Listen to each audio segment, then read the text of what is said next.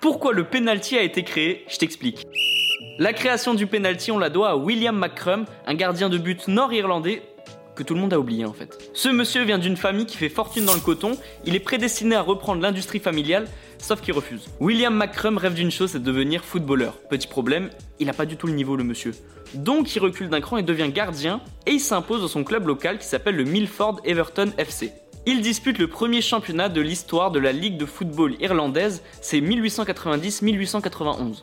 Petit problème, les joueurs sont de plus en plus violents dans la surface de réparation, et ça va jusqu'à la mort de certains joueurs c'est chaud. William McCrum, bah, il a peur, ce qui est normal, et du coup il imagine un coup de pied arrêté qui sanctionnerait l'équipe qui fait une faute dans les 16 mètres 50, ce qui est le penalty quoi. Avant le penalty, il faut savoir qu'une faute dans la surface de réparation offrait un simple coup franc, c'est tout. Alors le gardien, il envoie son idée à la Fédération irlandaise de football, qui elle de son côté est censée appuyer cette idée à l'International Football Association Board, désolé pour mon accent, c'est l'instance qui régit les règles du football. Les Anglais refusent et beaucoup se moquent de lui, on l'appelle Master Willy pas très sympa. Les instances du football ont peur que cette règle restreigne la créativité de ce sport et il y a aussi la peur des simulations. En 1981, la règle du penalty est finalement mise en place, c'est la 14e règle des 17 lois du jeu. Bon, le pauvre William McCrum, il a pas une fin de vie facile puisqu'il est déshérité par sa famille, pas cool, et il meurt un an plus tard après l'instauration de cette règle, dans l'anonymat le plus total.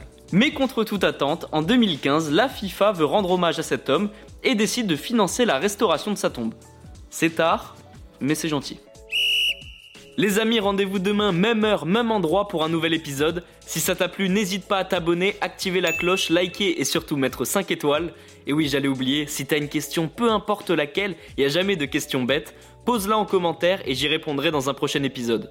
Foodcast est à retrouver sur Spotify, Deezer, Apple Podcast et toutes les autres plateformes. Je te dis à demain, ciao